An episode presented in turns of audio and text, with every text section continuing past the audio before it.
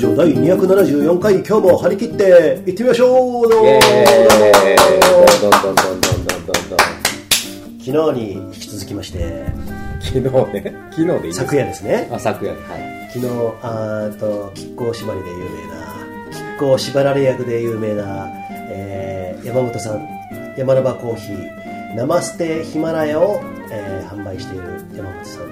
今日もお越しいただきましたけれどもありがとうございます。ありがとうございます。ナマステ。生ステね。セクシー山本です。セクシー山本っていうことで今日はね目黒からこの白金にですね。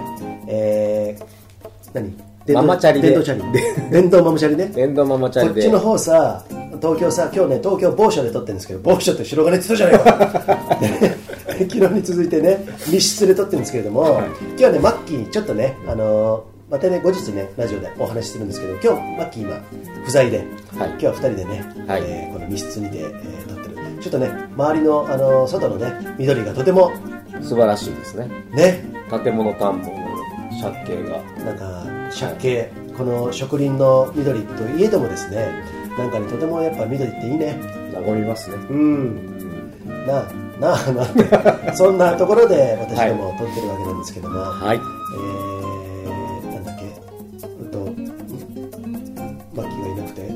は2人で。で。今日は2人で。はい。第す2回目。第2回目ね、はい。今日も撮らないってさっきねあの今日ね私あの日中ねフリーだったんで、えー、とここにあのホテルにあの一人でねい。ろいろ作業してたんで、目黒からね、えーよかったらっつったらあの、はい。ちょっとね時間を置いて来てくれてですね。はい。ママチャリ飛ばしてきました。ママチャンネル飛ばしてね、はい。炭酸水をですね。買って来させられ。えーそうですね。チーズとナッツをはい。買って。はい来させられ、来させられ。えー、とそこでねちょっとね今日ね作業しててねあの番組でねちょっとお詫びがあるんですけどもこの前々回はですね徒歩で日本一周中の高飛、えー番組でねご存知の方もいらっしゃるかもしれないんですけれども今ねあのー日本海から北海道行って北海道から太平洋側で今ね千葉から東京の方に来てるんですよ。あちょうど近いんですね。多分その辺にいると思うんですけど、うんうんうんで彼がこの前ねゴールデンウィークに長野にあのちょっとね健康診断でうんうん。来て、帰ってきた時に、うん。ラジオを撮ったんですよね。で、はい。1時間半にもわたってもう面白いラジオだと思うんですけど、俺はあんまり覚えてないですけどね。まあ俺はあの高木は酔ってたんですけどそれがですね昨日山本さんとこうやってね収録するときにですねなんだこのファイルめんどくせえなってバンって消しちゃったんですよ。それが多分ね俺うろ覚えなんだけど多分それで消しちゃったと思うんですよね。なるほどいつもだったらすぐ入れるんだけども今回はねちょっと溜まってたものがあったりもうこれは言い訳なんですけれどもそういうことがあってね編集が遅れてるのもあってですね消してしまって今日ね朝からねへあのーやってたんですけれどもあの復帰復元するソフトはい。有料の有料の。買ったんだけどダメだったね。なので272回、えー、高飛の回は幻ということで永久欠番で。永久欠番で、はい。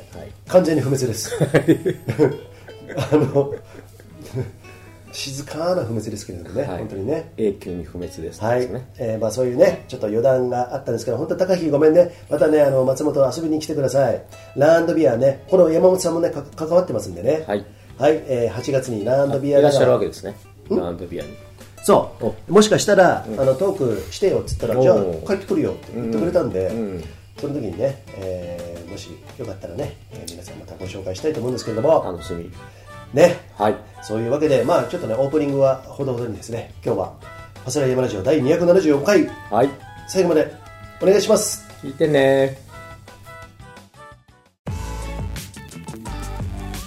ファスライヤマラジオ。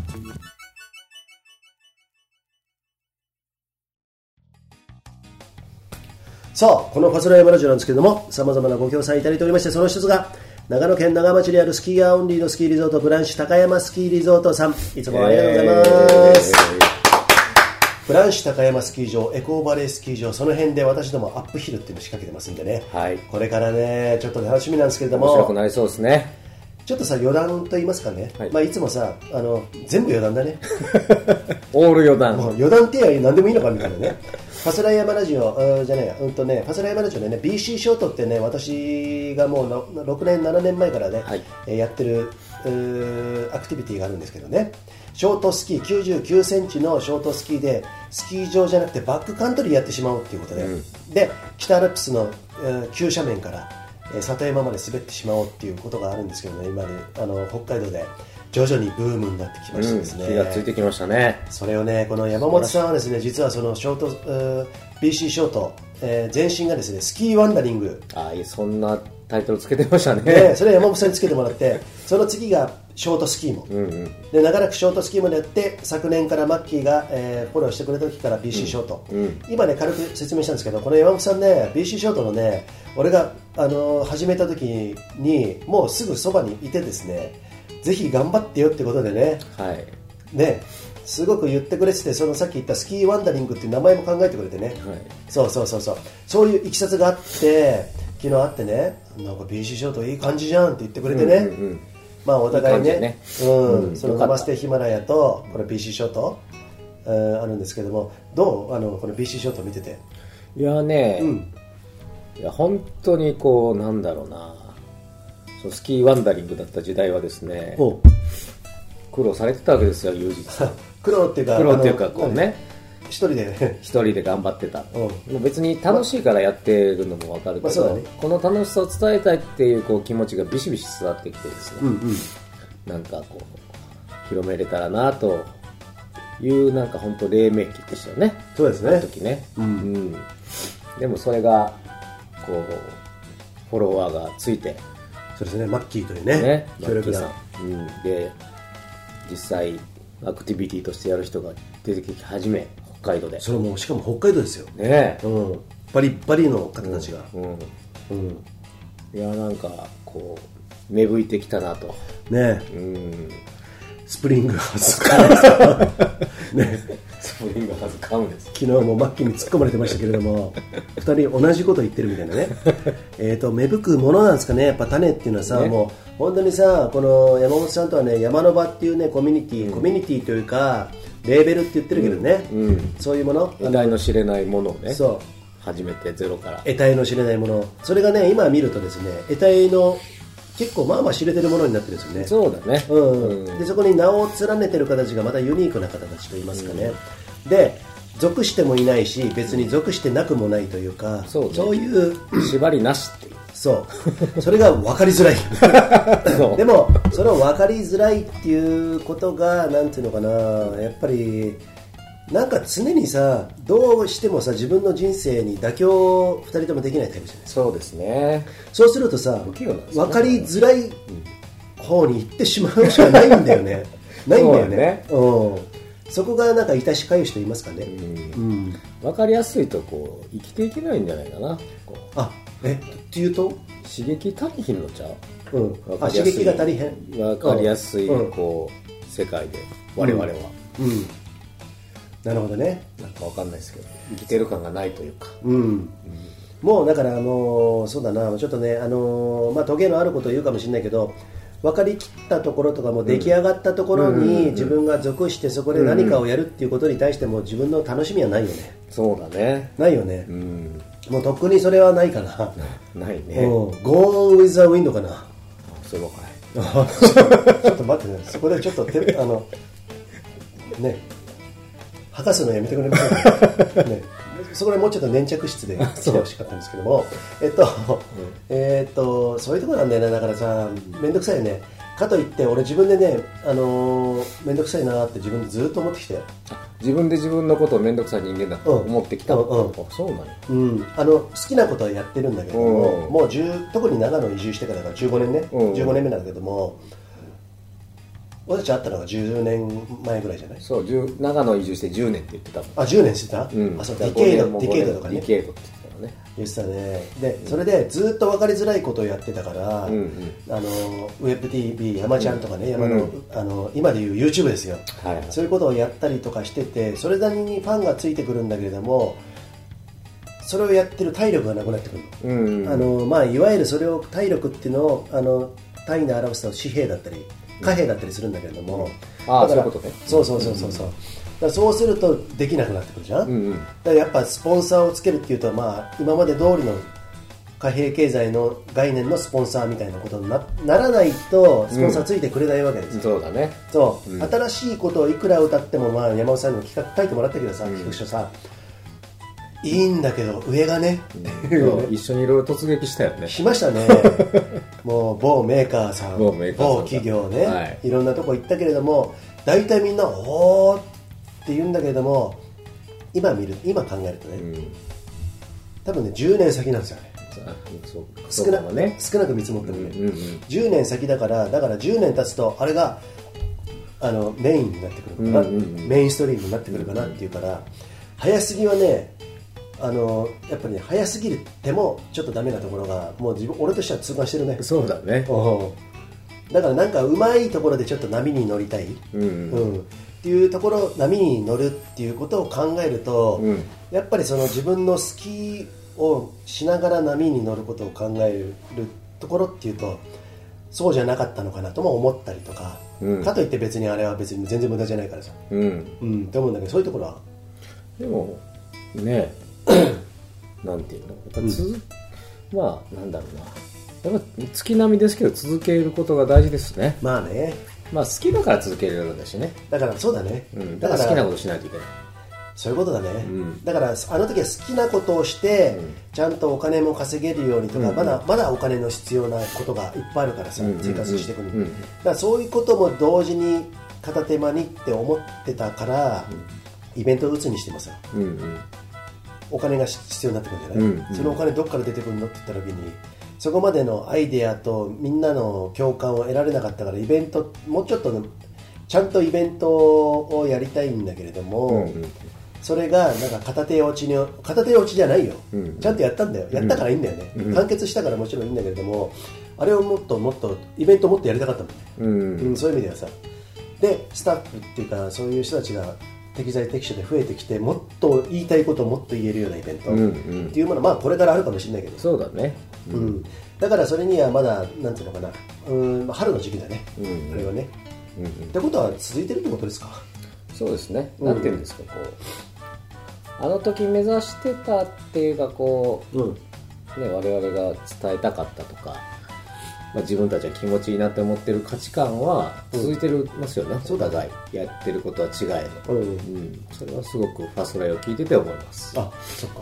はうんい、うん。はあ。そうだね。いやいやほんまあ、その辺はね、うん。前回にあの、ね、いろいろ喋ってるんでねもしあの初めて聞いた方はねあそうですね。聞いていただきたいんですけれども、はい。まあ、とにかくさあ、まあ、こまあここら辺でちょっとね。はい文林です。実は私もプリケツです。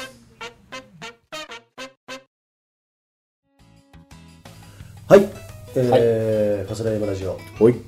さまざまなご協賛いただいておりましてそのはい。一つがよかったらあえー、なんて紹介してたっけ、えー、ネパール。のオーガニックでフェアトレードな、えー、コーヒー。ナマステヒマラヤやってる山ノバコーヒーですえーその当人がですね今日はですね、店主の山本です。セクシー山本ですセクシーがママチャリに乗って、えー来てくれましたよ、セクシー is back っていうことでですねえっとえー、ナマステヒマラヤの話題ちょっとねここら辺でちょっと挟もうと思うんですけども。あそうですか。またいいんですか？あもちろんいいですよ。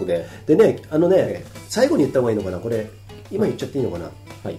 ナマステヒマラヤとにかくねご興味ある方オーガニックでフェアトレードっていうところは昨日喋ったところではあるんだけれども、ね。とにかくさ大量生産してもうみんなバンバン買ってねっていうことじゃない。もんねそうですね。うん。そこの負の部分とかさそうじゃない部分っていうのはもう散々喋ったんだけれども、うんうん。なのでかといってそのナマステヒマラヤ美味しいコーヒーをねあのあなた様が愛したね 愛してる愛してる。ねあの美味しいコーヒーを毎月お届けするには、えー今ねそのななんだっけ？毎月購入制度みたいな。あ定期購入ね。そうそう、うん。定期購入、うん。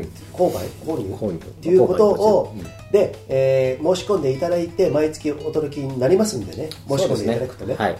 もちろん定期じゃなくても構わないですよ単品で。あ定期じゃなくてね。あ、まあ、いきなりやっぱぱりこうまあ味も知らないのに定期購入ハードル高いじゃないですか。あまあそうだね。うん。まあ最初ね一袋買っていただいて。はい。で自分ですぐすると。する。あすったやつもあんだよねあまあ粉になってる、うん。あのご希望で粉を選んでいただければ粉ってはい。お届けします。はい、えーぜひねこの「ナマステヒマラヤ」はい。えーまあ、いろんなストーリーがあるんですけどこれ簡単に言うとあこれを買うことにによってあ現地のとかそうですね。あのもともとはあのネパールも結構、うん発展途上、うん。もう絶賛発展途上で、うんうんあのどんどん開発されている中で、やっぱりこう過度な開発で荒れた土地とかも結構ありましてですね、うん。えー森林伐採されたりとか、うん。でそうそういう土地に、えー一から植林をしてさ森を再生し、うん。えーその森の中で、えー人の手でオーガニックに育ててます、はい。でその育ててる人たちはそのネパールのその森の周辺にお住まいの、おうおう。もう割と経済的社会的立場にも弱い、えー女の人たち。うん結構男尊女卑の部分が色濃く日本よりも残ってたりするんネでパールってインドって近いけどカーストみたいなのそういうのもありますね。カーストはもともとあります、うんうんうんまあ今制度上はないけどもちろん色濃く残っていて、うんうんまあいいも悪いも、うんまあ、カーストの低い人たちはもちろんなんかなんですか？つける職業も限られてて。なるほど。うん。特に山村部だとね、まあ、日本もそうだけどやっぱり首都のカトマンズに仕事は集中してるし、仕事ない。しかも女性なんで、えーねなかなか仕事がない。男性は出稼ぎ行きますみたいな、そういう状況で、まあ、まああともうちょっと詳しく言うとこう貧しいんで人身売買されたりとか、誘拐されたりとか、女の子たちが、っていうところから救い出されてきた人たちみたいな人たちも働いてらっしゃるんですけど。えっとそのコーヒー農園で？農園で。ああそういうことだね。そういう人たちのお仕事の、うん。少しでも生活の足しになればというところで、えーパートナーのうだやさんというネパール人の方が、そうですね。はい、やってるソーシャルプロジェクトです。はい。はい、えーソーシャルプロジェクト。そうですね。ねまあねそういうね、えーこういう熱い思いがありますんでね。よあのよくよろしければ今日ね初めて聞いた方もそうなんですけども生ステヒマラヤコーヒーまず一袋、えー一袋大体いくらから買えるんですか？えー、一袋結構高いですけど、ええ2450 円です。あ今円安になってね。円安とコロナ、うん。まあ、あとウクライナも結構関係してるんですけど、あの燃料高騰したりとか、で食物も高騰して、はい、物価高騰していろんな資材も高騰してましてですね、マジだね。あのみんいろんなところで各所値上げしてて心が痛みますけれども、うん。値上げしないともう継続できないなと。なるほどね。ころで値上げさせていただきました、うん。まあそういう意味では、はい。えっと、この番組でももちろん応援してるんですけれどもこういうね生捨てヒマラヤこういうね、えーことをやってるはい。セクシー山本を応援する意味でもですね、ありがとうございます、えーまずは、えー一袋お試しいただいてですね。そうですね。はい。あの美味しいんでこれ、うん。あのストーリーは置いといたら本当美味しいですから。はい。はい、ぜひお試しください。でさこれさ同時にねコーヒーってみんな好きなみんな飲んでる方いらっしゃると思うんですけども、俺ね意外とねメルマガとか取ってて、大体輸入のコーヒー豆っていうのは、大量に持ってくる間に船船便で持ってくる間にかびるって聞くんだけれども、ああそれよく聞きますね、うん、だからあのほとんどがそうですよ、っていうことは聞いたことはあるんだけども、まあか、多分コンビニで飲むやつとかも多分そういうことなそういうのかなあるかもしれませんね。あのあと、カビないようにポストハーベストって言って、出荷するときに農薬撒いたりするわけですカビないたりにね。防カビ剤なるほどね。防腐剤をね。その防腐剤が良くないと。もちろんそれはよくないまあまあね。そういうことでね。うちはあのエアーで入れてるので、うんうん。航空便で入れてますからあ。割と頼んで1割と週間も経たないうちに来ますあでその大量の豆じゃないもんねそれね。そうなんです、まあ、150キロ大体1回ずなるほどつぐらい生豆を輸入してるんですなるほど。さらにそれでコストもかさんでくるまあ、飛行機なんでねどうしてもコストがかさむんですけど、飛行機じゃない選択をするともう延々とインドを陸路通り、うん。船に乗せてっていうめちゃめちゃ時間がかかるのとあ陸路で行って最後船。余計さっき言ってたようなあの、うん。カビだったり、うんうんうん。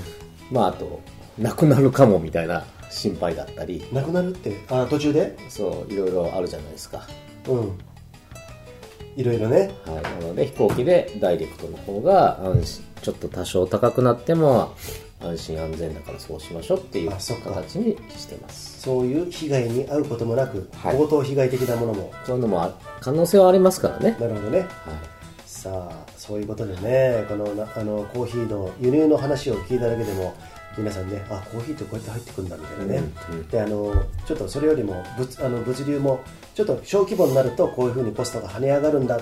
それもこの時世においていろんなものが複合的に重な複合的になってですね、えーさらに円安ですよ。円安はやばいですね。円安はだって130円だよ、うん、130円なんてさあのドル買ってたら大儲けですよ。そうだね。うん。ドル預金の方はおめでとうございます、ね。ね まあドル預金っつっても銀行でドル買ってたら手数料めちゃくちゃ高いから、ね。の取引会社ちゃんと選んでネットのね、そういうところありますからね、そういうふうにやるといざという時円が安くなっても、えーヘッジになってそっちでできるっていう小技もありますけど、まあ、そんな話はいいか。さすが。やってましたね。意外と金融に精通してますそうですね。精通って。精通精通ね。精通してますからね。はい、えー、というところなんですけれども、はいえー、生ステヒマラヤのね、えー皆さんよろしくお願いしますね、お願いします。はい、えー、ということなんですけれどもさあさあ。何の話しますか、何の話しますかね。えー、とこのご時世っていう話をね最近ね。世の中の話ね。世の中の話で、うんうんまあこのファスライ始まる前に山の場で2人でね結構ビデオ撮ってた時なんかも散々言ってましたけれどもまあほとんどが愚痴みたいな感じでしたけどさあ今時を経てあれから45年経ったわけですけれども、はい。どうですか、世の中ね。うん、この日本。45年経って、えー、やばさは加速してますよね。加速してますね、はい残念ながら。どういうところで加速してるの？うーん。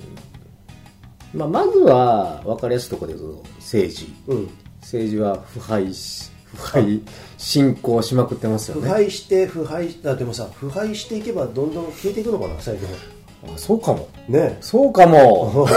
そう今ちょっと 今ちょっとちょっとディスったでしょ今。スタで あのそれはまあ蒸気蒸気してさあの消えていけばいいんだけどさうん。今腐敗しまくってますよ。しまくってますよねここまで赤裸々あからさまに、うん。あのアメリカの大統領の大統領選のバイデンもそうですけれども、うんうん。日本はそのあもうまあまあ不正選挙っていうのは普通にね、うん。まあやってますけれどももうここまでさ国を堂々と打ってなめられてますよね。舐められてるどころかもう本当にね、うん、とあなたたちは我慢しなさい。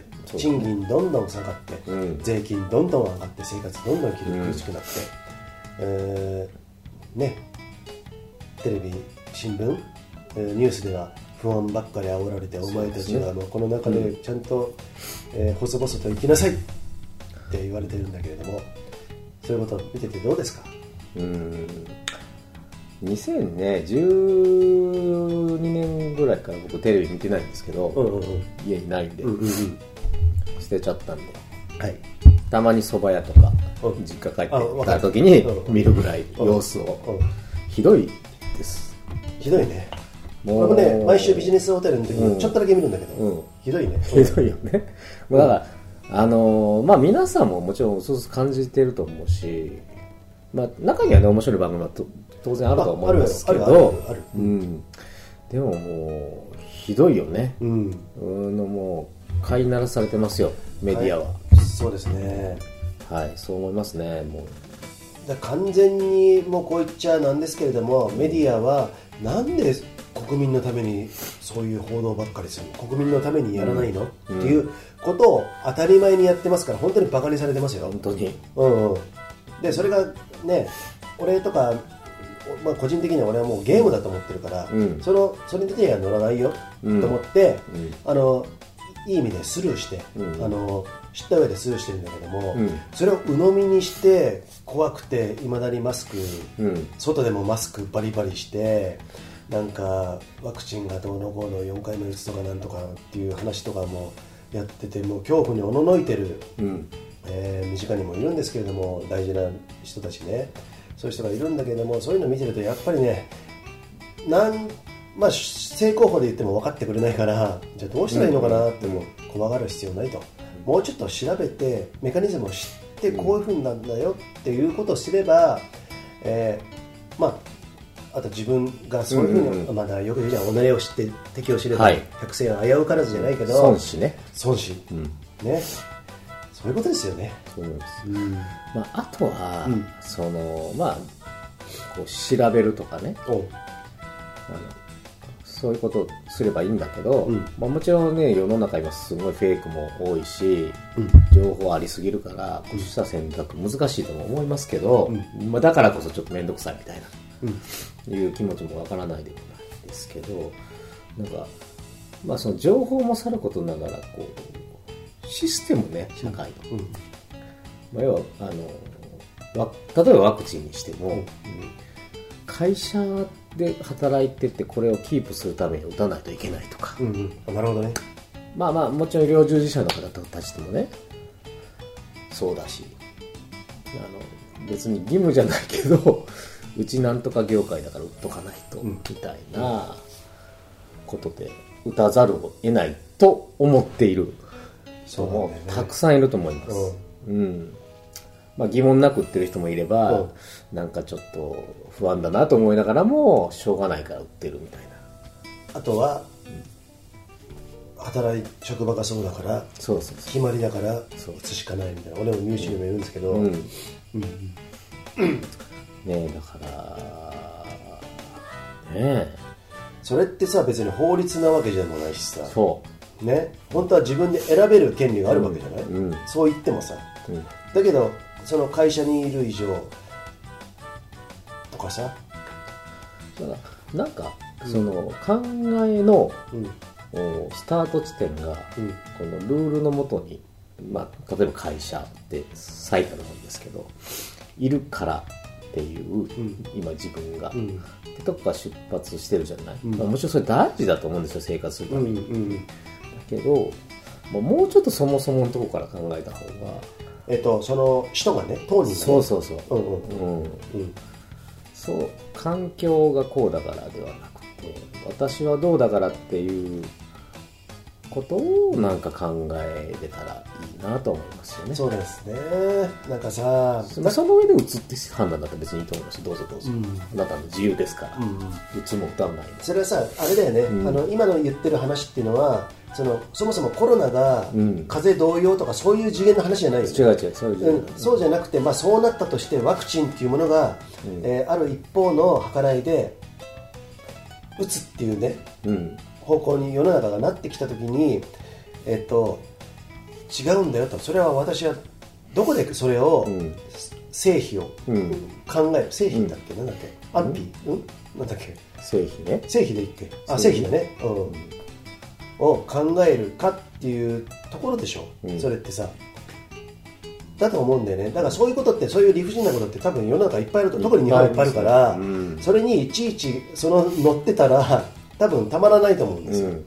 まあ変ある意味人生も全部めちゃくちゃにされるような、言い過ぎかもしれないけど、だったら自分で考えて、えっと、このワクチンについてはどうしようかな。今はこれ打たないってなったら会社はどういう出方するのかなっていうところを自分なりに考えてみていや打ちません。会社はでもうーん解雇はしないだろうとかね、うんうん。そういうところまで考えてやっぱりそうしないとそれが自分で一番あと会社に使うなんなんとかな。会社ファーストじゃないですよ。あなたファーストですよ。そうです。ね。あなたのうん。ね暮らしを維持するために働いてるんですそういうことだよ、うん。うんそれがさいつの間にかあの会社はまあ見方によって違うのかもしれないけどあの株主のものだとかね、うん。株大企業なんて今株主はもう海外の人がね、うん。多いとかね言われる中で、うん。もう本当にさもうこれこそ本末転倒ですよ、ほんまやね。そういうところ、うん。考えられるところだと思うんだけどそういうところ？そういうところだと思うん。あのね。うん。まあちょっと調べれば分かることうんもあるし分からないこともあるけど、うんうん目をつぶるとかね、うん。うん、なんかこう、うん、なんて言ったらいいのかな、ちょっと難しいけど。ボキャブラリーが。目をつぶるところ？どうん。いやちょっと考えれば分かることって言われても、うん。なんてそこをあのタッチしておきたいみたいな気持ちってあるじゃない、うんうんうん危険を前に危険を見たくないな。るほどね。差し迫る危険を。あーなるほど。うん。でなんか何なんでしょうね。こう、うん、守られてる感がありすぎるのかな。周りに。うん。僕はそれは幻想だと思ってますけど。うんそうだね、うん。もうそれでさもう慣れちゃってるところはあるのかな、飼いならされてるというかさ、まあ、もっと言うと思考をしないような、あのー状態になってんじゃないのかまあね。な、うん、割とねそういう風習教育だったりしますからね。そうだね、特にこの戦後はね、うん。っていうかもう戦後だよね、うん。だからそこで疑いを持たずに、まあ、どうせ抗ったってしょうがないっていうところはさ、まあ、日本では見せつけてきたわけですよ。ろ60年代安田こととかさ、ああいうところでさもうあのドラマでも何でもそうなんだけどね。水戸水戸黄門とかね。あれはいいんだけれども、うん。やっぱり逆らうとそうなりますよっていうのはああいうのでも全うん。部習ってるから、おかみだよみたいな。そういうことなんですよ、うん。そうそうそうそう。そう控えろ母なんですよね、うん。だからそういうところにまあ簡単に今今言いましたけれどもそういうふうになってしまってるからそっちで行くしかないんだろう。ないしはそっちの方が楽だろうと、うん。うん。だから、まあ、そこで諦めてしまってる人がまあ大多数なのかなとは思いますよね、うんうんうん友人の娘のメグです。皆さん、ファスラってる？どうもね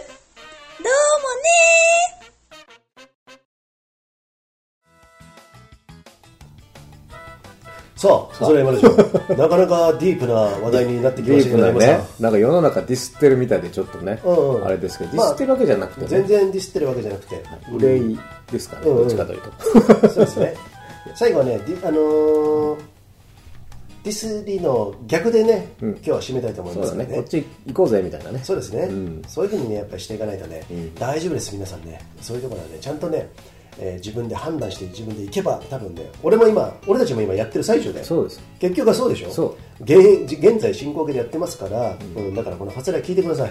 ほんまほんまほんま、ほんまそうです。ね、あこうやってちっちゃなところからみんながちょっとこういうふうに買って奴らの手には乗らないよとかっていう感じでよく言うんだけどオセロをどんどんねちょっとずつひっくり返っていけば世の中って絶対変わると思ってるから、あのね僕、まあ、今独立して自分で会社してますけど、ん。独立前の会社ね広告制作会社だったんですよ、はいはいはい。もう、まあ、今まで超、まあ、ある意味ブラックです。ああブラック。もう帰れないしうん。会社で寝泊まり当たり前うんうんねうん。夜中の企画会議も当たり前まあ、そんなとこで働いてて。変色そう。何も。そう、まあ、それで僕トゥーファーになったんですけど。あ通販ねそう。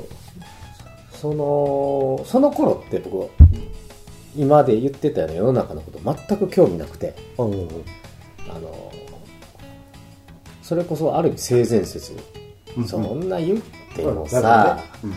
あの国民とか市民のためにやってるでしょ、その悪いことするわけないじゃん。っていうようなうん感じで見ないうん。人だったんですよね、うん。だから気持ちはわかるんです、うん。しかもそのめっちゃ、まあ、帰れないぐらい忙しいから、そんなこと考えてる場合でもないぐらい、うん。そう。だからわ気持ちはわかります、ね。で今忙しい人多いし。うん。うん。そう。わかるけどね。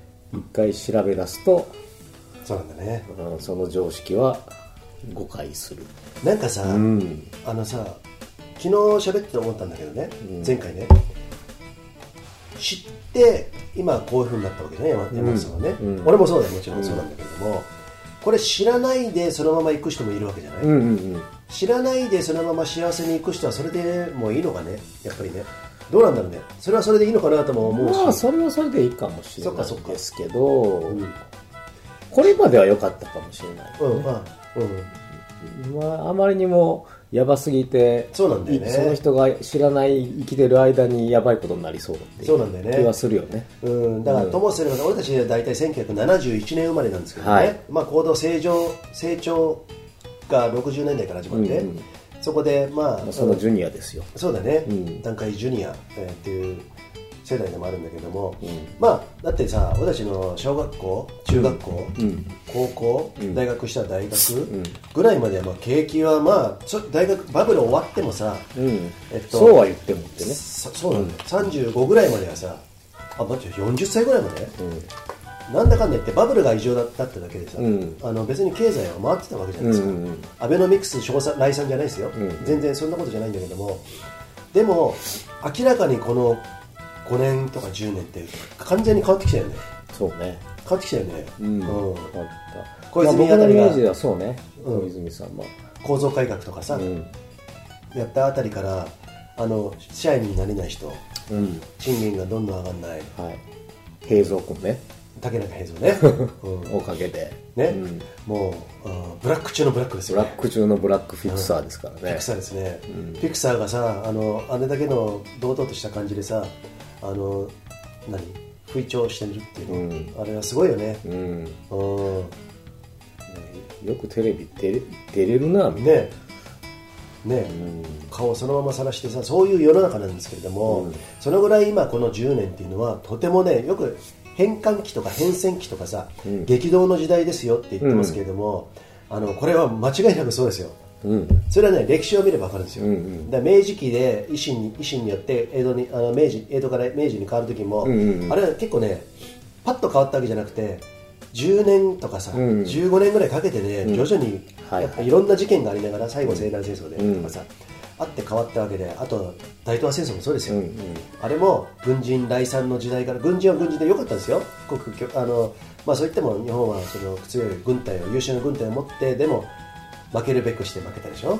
そこから今度軍隊は悪ってなって、うん。せ世界がバッと変わったわけじゃないですうんか、うん。そういうふうにここ140年150年だけ見ても大きく2回革命が起こってるわうんけじゃない、うんそれが今起こってると見てるんですけど、うんうんうん。そこら辺どうですか、そうやね。そうなんじゃ、まあ、うんそうだね。見方変えると連綿と続いてるのかもしれないけど、うん。でもまあ。でもなんかさちょっとさそうね。変動期としてはあるじゃん、うん。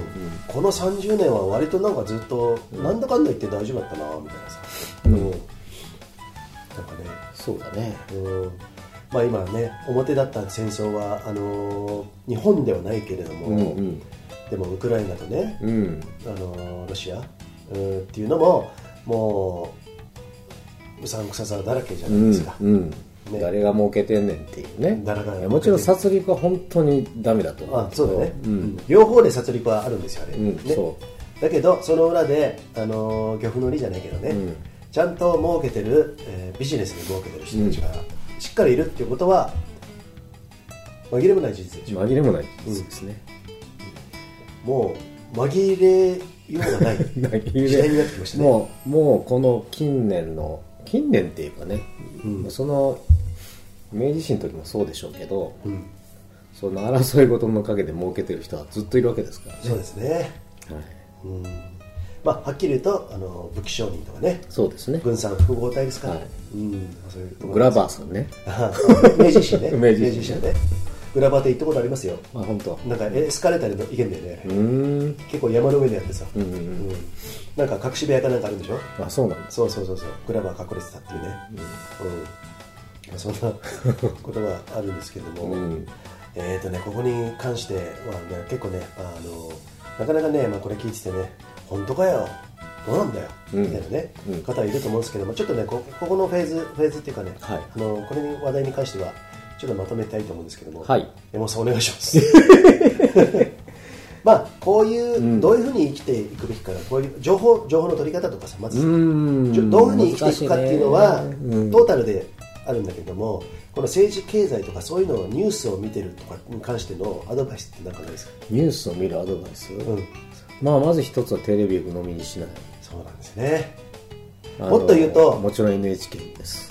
あの、はい。まあ最たるものになってしま最たるうんだよねはい、うん。まあ、それは重要ですよね、うん。あのもちろんチェックの意味で見るのは OK だと思います、うんうんそう。あとはあこんなことやってるよ違うだろ本当はっていうぐらいだったらいいんだけれども、うんうん。その他に能動的に情報を取りに行ってなんとなくねあの分かってる上で見るの見ると、あなるほどなって思うのはいいんだけれどもあれが世界だと思っちゃダメですよ、そうですね、うん。まあ、あと本ね、うん。まあ、前ファスライでも言ってましたけど、うん。本はあのもちろん全部正しいものではないと思いますけど、うんうんうんあの普通にあのそれこそ史実っていうか、うん。ね、あの公式発表されてることとかいろんなものを元に書かれている、びっくりするようなうん。テレビで言わないことをいっぱい出てますからね。ああそれももう事実は本当に小説よりきなりだよね、ね読めばいいと思います、うん。うん、で普通になんかレアな本じゃなくてベストセラーでなってるようなものもそんないっぱい出てますからね、うんうんうんなるほど。まあそういうところですね、えーはい。皆さんもし、そうですね。関心がありましたらですね、えーそうやってですねちょっとずつその情報白者なんていうの、えー薄い人。情報弱者。弱者。あ情報弱者からですね。情報にちょっと強くなっていただいてですね、えー。そうですね。そうするとねあの恐れとかっていうのがねだんだんねなくなってくるっていうことはあると思うんでね、そうだね。まあ怖くなることもあると思いますけど、うんうん、ああそっか。あまりにも衝撃的でね。ね。うん。でもまあ怖いもの事実は見といた方がね、はい。対処できますからね。はい、っていうね、はい。えー暗い回になりました。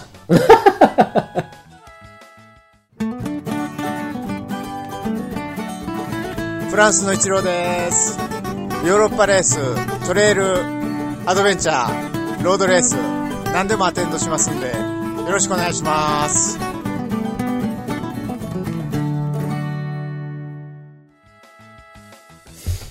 そう細野山路をね、はい。えー今日は、えーこんな感じで、ん。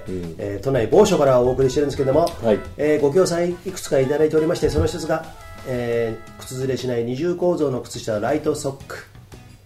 BC ショートでもバッチリです。そうですか。はい。今日裸足ですね。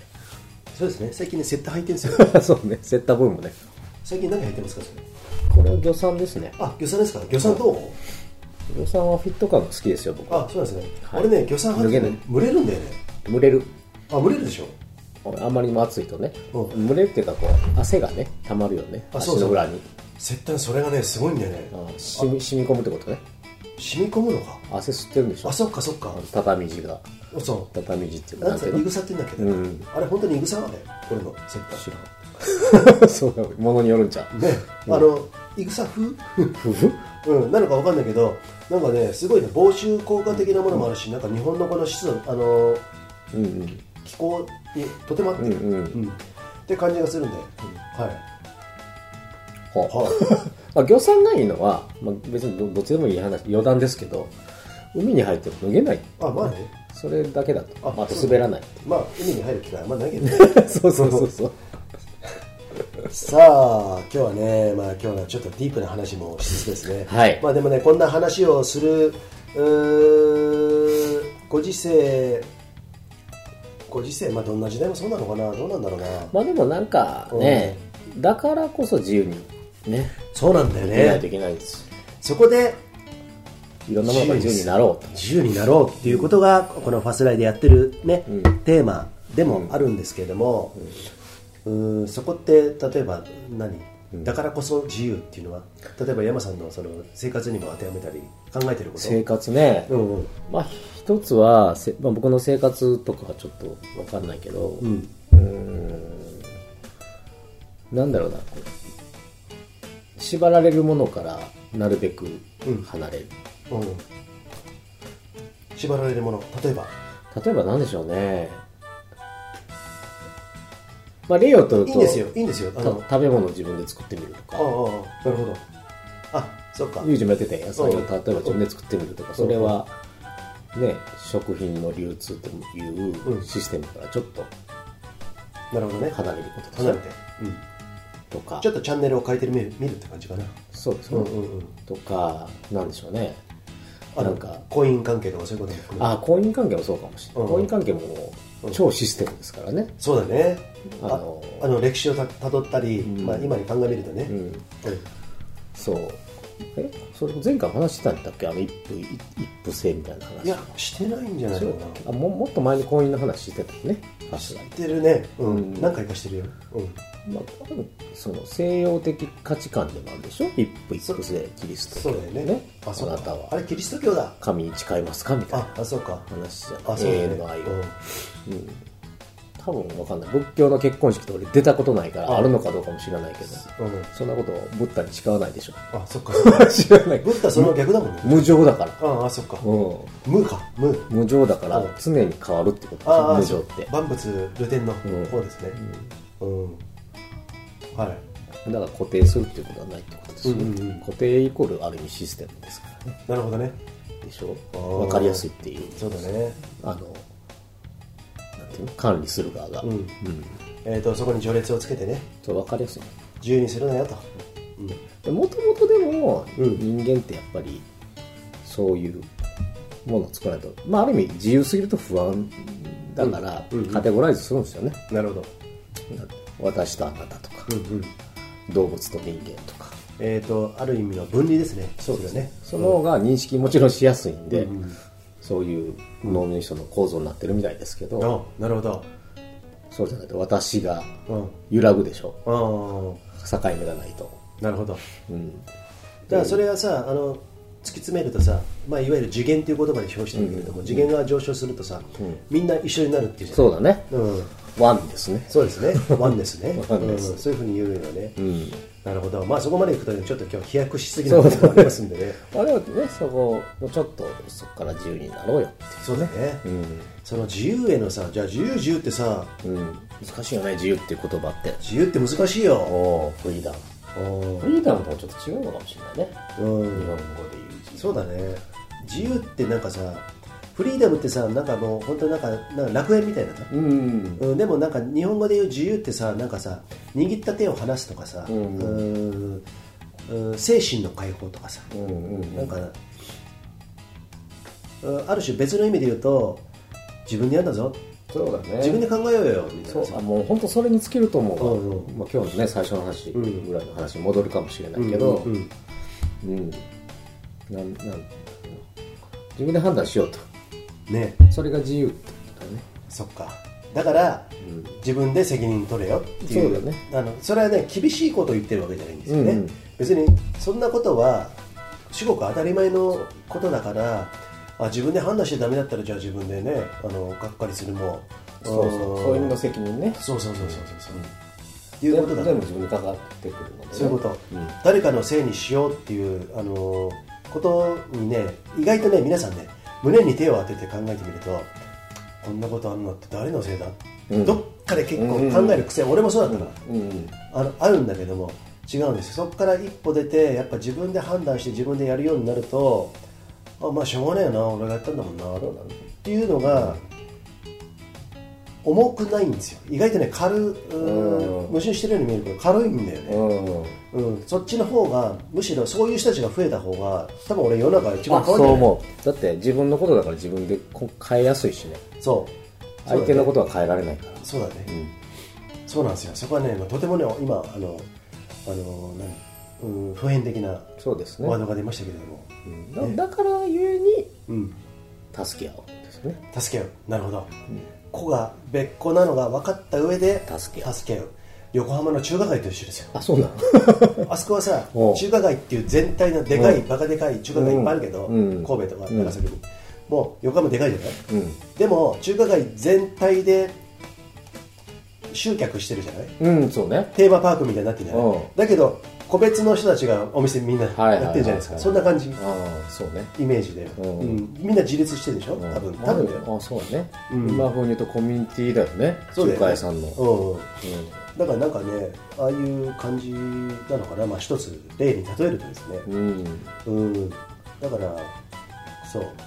会社に行ってても、うん。そうですよ。多分ね、会社に行ってる方も多分そういうことだと思うんだよね。俺今娘がね、うん。21なんだけれども、うん。大学生で、うんまあ、悩みながらいろいろ悶々としながら言ってたけども、コロナでほとんどコロナですよ。うんうん3年間が、うんうんそうだね。うん。で今からじゅ今年から授業がまた出るようになったけども来年就職だっつって、うん。某ホテルにですね、ん。あの就職するっていうことでねあの、今やってるんだけども、うん。俺が今言えることは一つ言ってるんですけども、なんかねあこの話ねちょっといいですか？して。もちろん。わすらいラジオ秋田の梅田です。ちょっと長くなりそうだったんでねちょっと切ったんですけども、うちの娘ね、うん。ホテルに行こうって言ってるんだけどもまあ俺と似てて娘と俺ちょっと似てるんですよ、うん。うん。で息子はまたちょっと違うんだけども、うん。うんうーん今何やっていいか分かんない。うん。フォーカスできるものがない。うん。でもなんか今の流れで言うと今こういうホテルに、うんうんうん。あの就職しようかなと。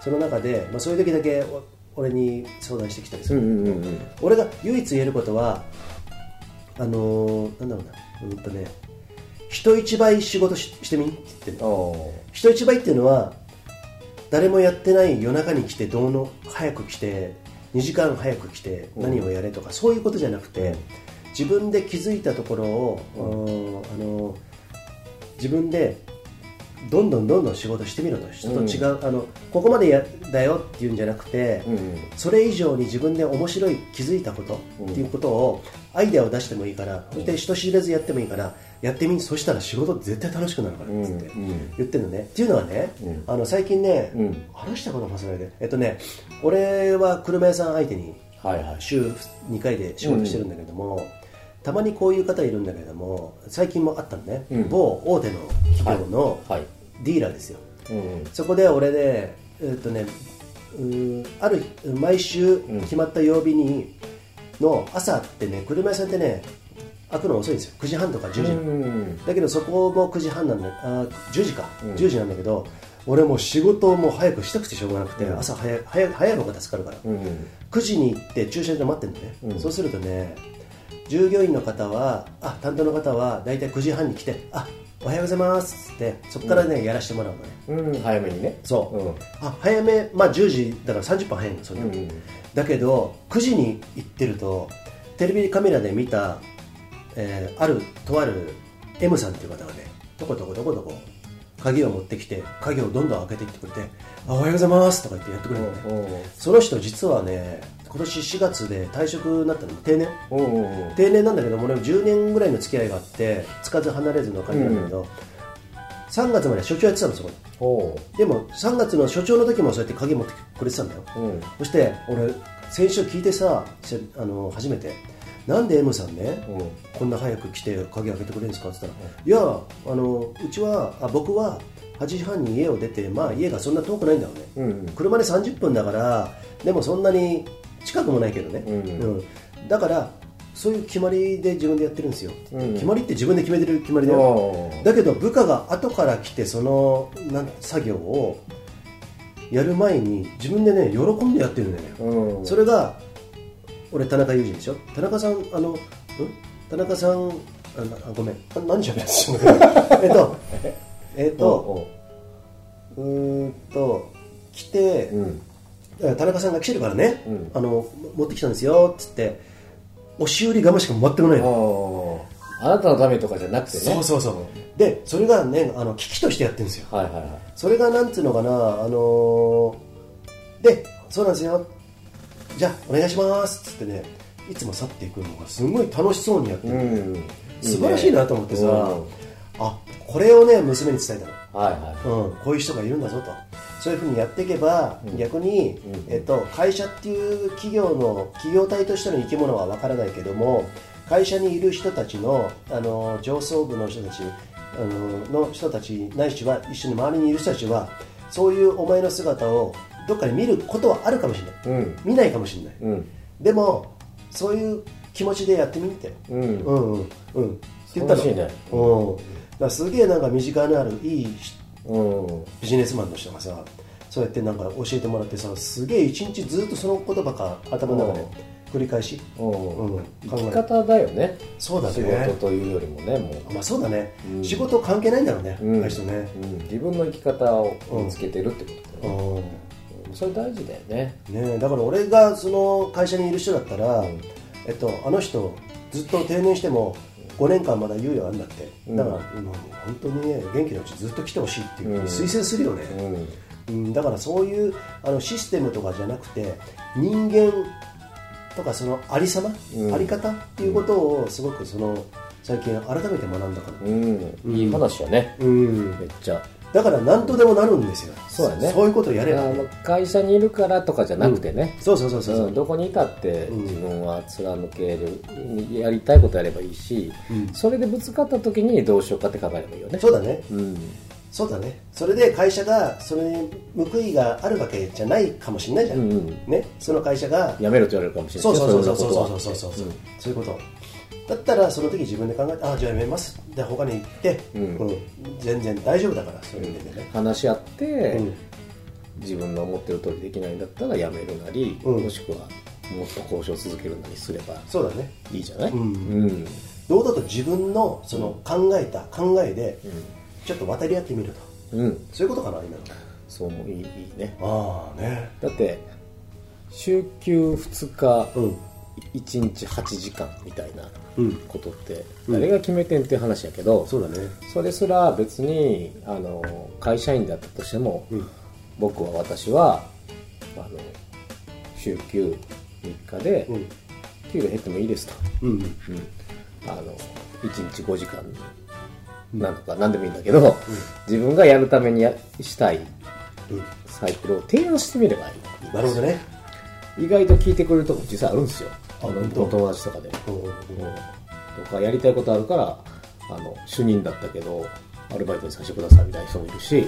えそれでさやっぱ通ったっていうなんかそのいきさつはどんな感じなの？やっぱなんかその人が言ってたのは、うん。もう面接の時から自分を出すようにしたって言ってうんうんたと例えば役員面接の時にその人がうん。うん営業補佐みたいな職種だったのかな、うん。転職で,、で前職はちょっと苦労したらしいんです自分らしさが出せずに。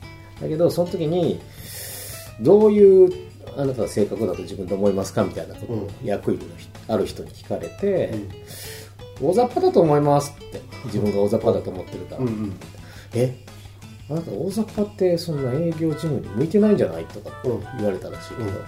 そうですかね。でも大雑把なんですよっていう ふうに本当にし素直にうん。自分が思ってることを言って、ん。そしたら他の人が認めてくれたかなんかで採用されうん。もうもうスタートがそうやだから大雑把でも誰かが助けてくれたり助けてくれる部署に生かされたりとか、なるほどね。ああよかったね。要はふオープンにする自分のうん。気持ちとかやりたいこととかやりたいことがなくても、なんかこういう自分はこういう人だ。うん。でそうじゃなかったら断ってもいい。話で対等だから本当は。契約なんで、うん。うん。こそれがさ、うん。あの対等じゃなくなってるじゃない？あの見方としてはさ,、うんそうね。うん。うん。でその人事の人のさあこいつこの人いいなって言った人の、そういうのがまたいいね。そうだね。よかったね。会ね。うん。うん。その多様じゃない、うん。あの大体はさ今までの感じや通り一遍だとさダメじゃん。そんなんダメだよ。う。ちのあの使いがね使いっ柱になれねそうだ使いっ走り？うん、だから受ける方も受かるための言葉を作ったあそうだよ。そうだよもうつまんないよね。ね。本当につまんないよね、うん。だからもういつも騙し合い美ジレイク、ん。その中でなんかうまいことやって、うん。だからコロナになってかいあのイチローが言ってたのねフランスから帰ってきたうんこの、うんねいっぱい出てくれてるんだけどファスラにね言ってたのはフランスあのからの目線。フランスのあのロックダウンは分かんないよ。またちょっと別の目線でさ、あれだけど日本人で海外のレース行って山岳レース行って帰ってきて、1週間2週間の隔離になったとして1ヶ月休まなきゃなんなかったとしてもそれをやってみろよって言ってたのね。ああやりたければやるよそうそうそうそう、それで会社がそれでクビにするんだったらお前は必要ないってことだよ。っていうことをすごく、まあもうちょっと柔らかく言ってたんだけども、うんうんまあ結局そういうことだから、うん。ってことは逆を返すと普段からその会社に対して俺こういうことをどんどんやりますよっていうことを、えー仕事をうんやっていくっていうその一つのポーズポーズじゃないな。うーんとなんていうのそデモンストレーション、うん。姿勢、うん。そういうことも現れるわけじゃないですか。そうだね。うん、キだから全部してしまえばいいからね。そういうことだよね、うん。うん。反映されるじゃん、だからやっぱり悪い言葉かもしれないけど、社畜である以上もう全部従うしかないから、うん。あのある種ある種思考停止になってね、うん。うん。まあ、これが全てじゃないけれどもね、ううん。だからそういうふうに自分で考えていろいろ会社にとって利益は俺が今こういうふうにやったらもっと利益出るんじゃないのかってぐらいのうんうんことで、うん。自分の仕事どんどん作っていくぐらいの感じ、そうだね、うんそう。だだって会社のために生きてるわけじゃ本当にないから。そうだよ、うん。まあ、会社じゃない人ももちろん仕事のために生きてるわけではうんないうん。し、生きるための一つの手段でしょ、そうだね。仕事は、うん。うん、だしその海外のレースも生きるためのある意味自分の生き生きするための、うんうん。まあ手段なのかわからないけど事柄でしょ、うん。ある並列なんだよね。あまあまあまあそういう意味でね、うん、だからあの並列だしどっちを優先してもそれはうん。その人のうん。自由だよね、うん。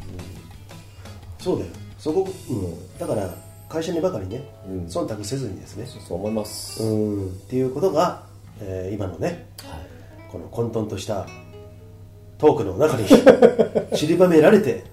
希望になったんかなこれ？希望で終わろうって言ってたのにね最初。えーとこの後はエンディングになりあますんでその後ね、はい。そうですか。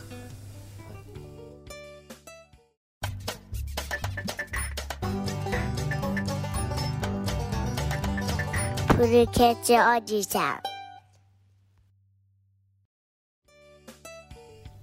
さあ話してきましたけれども山本さん。はい亀甲縛りの山本さん なんで亀甲縛りなの、いや、わかんない。なんか縛るっていうか、結構縛るっていうかえー、セクシー山本さんですね。今日はね、まあいろいろトークをね、してきましたけど、なんかちょっと山登っぽかったね、今ね。ほんまやねね思い出したねうん、こんな話ばっかしてさ。うんうん。まあだからトークだけだから、これはね、あのうん編集がね、楽なんですよ。ああそうか動画あるとさ、あの、容量食うからさ、はいはい結構時間かかるんだよそうねうん。まあだから、あの、ラジオでね、今後もね、来て、あの、機会があればですね、ぜひぜひ。ね、はい。うん、喋っていただきたいんですけれども、えっ、と、さあ今日いろいろ話してきましたけれども、はい。えーなんだろうね。何時、間1時間ぐらい話したんですか？もう。1時間ちょ、もうちょっと話してんじゃない？1時間20分ぐらい話したのかな、はいはい。うん。えっとね、この辺でエンディングトークといいますか、はい。うん締めに入りたいと思うんですけどまも、あ曲流れてる感じねそうです。ああれね、最後の3分ぐらいかな。あそうか。うん。てんてんてれんてんてんてん。てれんなんか全然今歌えなかった。言えなかったけど。どんな感じ？えどどうどういうふうにしてやる？もう締め？ No idea。あのなんですかね。うん。うん。まあここ東京ですけど、東京ですけどね。うん、山本さんはね京都と、京都の金閣寺の実家ね。もともと生まれはそうなんですよ。そうだよね、はい、うん、金閣寺下るみたいな感じですかね。あ 京都ね。京都の住所ね。登るく上がる。下る。ね。うん。言いますけどね。はい。うん。なんでしょうね。うん。うん。締めね難しいね希望。希望ね、えっと。希望はありますよでも。うん。うん。希望は捨てない。あそうでですすよねで、うん、希望だし、まあ最悪のこと考えてもいいんだよね。別に最悪さ最悪って何なの？ってなったら、まあ、戦争とかいろいろありますし、うん、うん。食えなくなっていくこととかいろいろあるかもしれないけど、食えなくなっていったらなってたら意外と助け合うかもしれないしさ、そうだね。うん。うん。戦争だったらまあ戦争ってもう70年から80年前、うん。もうものすごい戦争があったわけだけども、うん。うーんとねそういうことも日本は経験して経経験してまた同じ鉄を踏むっていうね、えー日本が踏んだわけじゃなくて踏まされた部分もあると思うんだけれども、うん。ああいうことを最悪の最あの不幸っていうのがもう知れないしそれ以上あるのかっていうのはまあおのおのに委ねるところなんですけれども、はい。なんだかんだ言って別に最後はみんな人間ねあの死んでいくわけですから。そうね。明日死ぬかもしれない。そういうことですよ、5分後に死んでるかもしれないからね。ねそのゆりかごから墓場まで行く間にですね、いかにその僕が考えてるのは、うん。最終的にはあのこの人生っていうゲームをいかに楽しむか、人生はまあ、昨日も言ったけどね。ゲーム。えっとなんだっけ？南吉高ね。スローな武器にしてね。して。うん、それかな俺の感じは。や山さんはどんな感じなんですか、そこら辺そうですね。でもうな。まあそれこそうーん。本当にさっきの話ちょっと戻るかもしれないけど、うん。自分軸。うん。自分で判断して、それが間違ってる正しいは置いといてうん。あの生きるっていうことをなるべくね、うん。100%無理かもしれない。していくとさっきの戦争の話はないんですけど、やっぱりこう、まあ、誰かが仕掛けたみたいな話があったけど乗っちゃうわけだよね。なるほど。みんな。乗らされちゃってんだよね乗らされちゃって実際殺してるのは市民同士なわけですから。そうか。なるほど。ね仕掛け人はさっきも言ったけど漁夫の利でそうです。それで笑ってる人がいるわけで今の清志郎じゃないですけど、ううんん、なんだろうな。あ何言おうと思ったんだっけ。えっ、とあるあるだね。あるあるだね。そう。なんだろう。うん。なんそう。まああいつらの実中にはまんねえぞみたいな。そうそうそうう。そう、うんうん。考えれば分かることですうんうん。ちょっと考えれば。なるほどね。殺さないよっていう。うん。うん、分かることですよ、うん、もちろん守らないといけないから戦うっていう場面も出てくるかもしれないんですけど、うん。うん。してもちょっと考えれば分かることっていうね、のがみんなだったら、うん、理想論かもしれないけどね、ちょっと良くなるんじゃないですかね。そうだね、まずそれには、まあ、ありきたりな言い方かもしれないけど、このありきたりが意外とみんな分かってないところがあるんだよ、あえて言いますけれども、えー、と戦争、平和、戦争のない世の中を望むんであれば、あなたがまず絶対に身近な人とあんまり争うことがやめなさい。ああそうだね。マザー・テレサの言葉である。いやでもそれはそうだね。うんうんうん。それ一緒ですよと、そういうのが増えていくからあの争い事っていうのはうん。うーんなくならないし、うーんなんだろうな、まあ、争いっていうオセロのいや黒だとしたらうん。黒になっていくし、うんうん。あなたが常に幸せあの平和であれば、うん。白い平和が白だとしたら白いオセロにどんどんなっていくから、っていうこと、うん、でその白いオセロになろうとしてるんだけどニューステレビににあの新聞とかで、えー、とそういうことに感化されてやっぱ黒になってしまう場合もあるから、うん。だから俺ゲームだと思ってるね、ああまあそうね。うん、で黒にならねえぞと、うん。どんどん白にしていくぞっていう、うん。やつらの黒いやつらの実中にははまんないぞっていうことで、うん。白にしていくそれイコールなんかめあのなんだろうな。それこそ江戸時代とかね、うん。縄文時代に戻れって言ってるわけじゃ全くなくて、うん。そういうものをあのああいう雰囲気の世の中、うん。ねそれぞれがね。楽しくね自由にそうですね。うん。いや本当そうですよ。うん。うん。それしかないから、え複雑であのー闇は深いですけどーうん。うん。なんかねこいつが悪いからこいつを変えれば全て変わるとかではないですけどそうだね。ううんん、もう本当複雑だと思うんで、うんうん。だからこそね、そうだね。はい、普通複雑のピースの一つである僕たちは白になってそういうことですよいくっていうことですよね。そうですね。うん。そう。黒い人たちも、えーみんなが一枚岩じゃないです、うん。複雑なんでね。そうだね。そうそうそうそうそう。でグレーの人もいればいろんな人もいる、うん。で白って白白って正義って。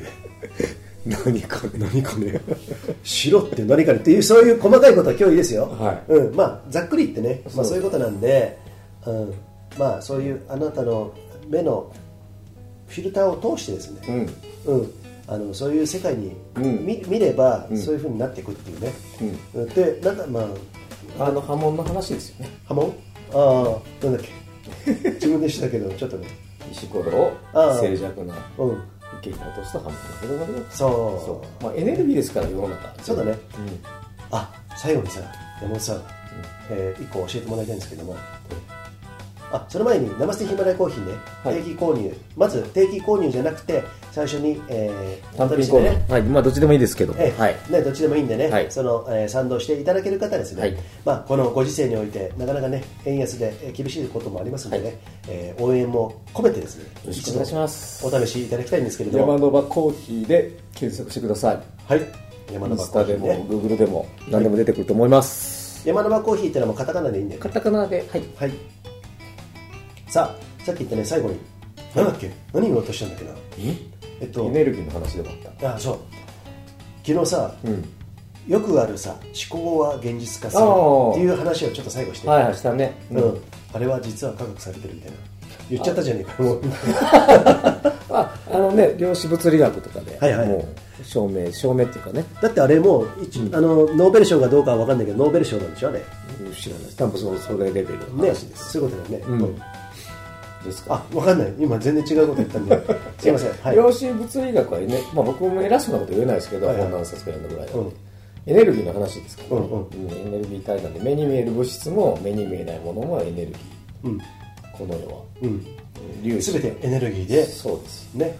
エネルギーのその波動とか、うん。エネルギーの強さが違うだけで形作られてるっていうことですからね、うん。でそれもまあ観察しないと起こらないわけです。要はフォーカスしないとその物質は物質足り得ない。なるほど。ていうそれねちょっと難しいと思う難しいね。ちょっとうん。これはまた別の日に。あ別に別にえっと。だからフォーカスをダークにしすぎると本当にダークになっちゃうよねっていう思考は現実化するっていう話です。なるほどね、うん。えっとそうだね。だからこうなりたいと思っった時になれる自分がいるっていうのもそういうことなるほどね。そのぐらいまあちょっとねあの極物系の話に聞こえるかもしれないですけどこれはもう事実ね。事実ですね。この世の中っていうのはみんなそのそういうもんだよ。地球っていうものはね、うん。そ波動であの思考思ったことが思考をやったことによって現実が後から追いついてくるっていうことはねでも至極当たり前じゃないですか。なんかうん。ビール嫌いだった人がやっぱビールが気になって調べ出したら、うん。世の中にいっぱいビールの情報があってそう。今まで気づかなかった。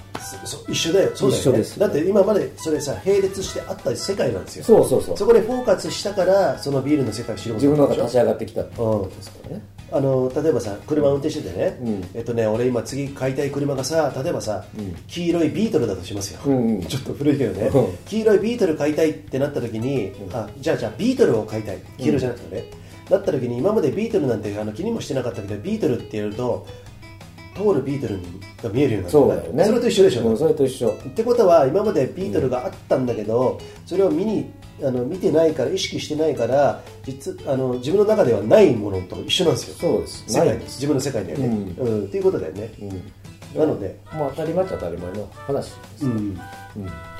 だからそっちのどあの自分の行きたい方向とか、うん。うん何こういうふうに行きたいなとか、うん。そっちの方にフォーカスするってことがいいのかな。そうだね。うん、だからダークにフォーカスするとまずいですよ。あそういうことなんだね。知っとくことは大事だけど。うん、そうそうそう。今日言ったことはあのニュースを見るとかねそういうことは、えっと、そういうふうに行きがちだからそうじゃないことに行こうとも言ってるけど、まあ、かといってニュースを見てああそういうこともあるんだねとでも行った上で別の方向にフォーカスして生きていくっていうことだよね、そう知らないとフォーカスできないから、そう。そっちにとらわれちゃ絶対ダメなんですよ。そうです。とらわれたら、えーあの全部全然自分の、あの主体的じゃないから、知った上でね。そうですね。えっ、といいですか？これ。まとまりましたかこれ。まあそこら辺をねちょっとねやってみていいんじゃないですかそうですね。はいさあ、細長いマンションね、はい。こんな感じで274回となりましたけれども、えっとね、冒頭に言ったんですけど、272回、えー、徒歩で日本一周、高飛の、えー回はですね、残念ながらですね、もう本当に申し訳ない、すいません。データ、えー喪失してしまいましてですね、はい。復元不可能でした。まあ、俺の力ではね。うん、ということで、えー幻の回とさせていただきましたので、はい。えー今回ね273回274回はこの山の場コーヒーナマステヒマラヤの山本セクシー山本。はいありがとうございます、えーさんをですねお迎えして、はい。えーお送りしました。はい。いかがでしたでしょうか？いや今日も楽しかったです。あありがとうございます。よかったです。はい喋るっていいことですね。喋るっていいことですか？考えてることをね。あそうですね。あどんどん喋った方がいいよね、うん。まあそうでしょいつも。そう思います。インプットアウトプットっていうけどさ、まあそうみんなのだよね、うん。そういうことね。溜まっちゃうよね自分の中にああそうだよね。まあいろんなものが。ねうん。ということで。はい。はい、えー、ありがとうございました。都内某所からですね。はい。都内某所白金。白金からですね。白金ね。はい白金、はい送りしました。はい。皆さんまた、えー、こちらへのやる、えー ラジオ。今日はラジオ。聞いていただきありがとうございました、また次回もね聞いてください、また次回。See See ya See ya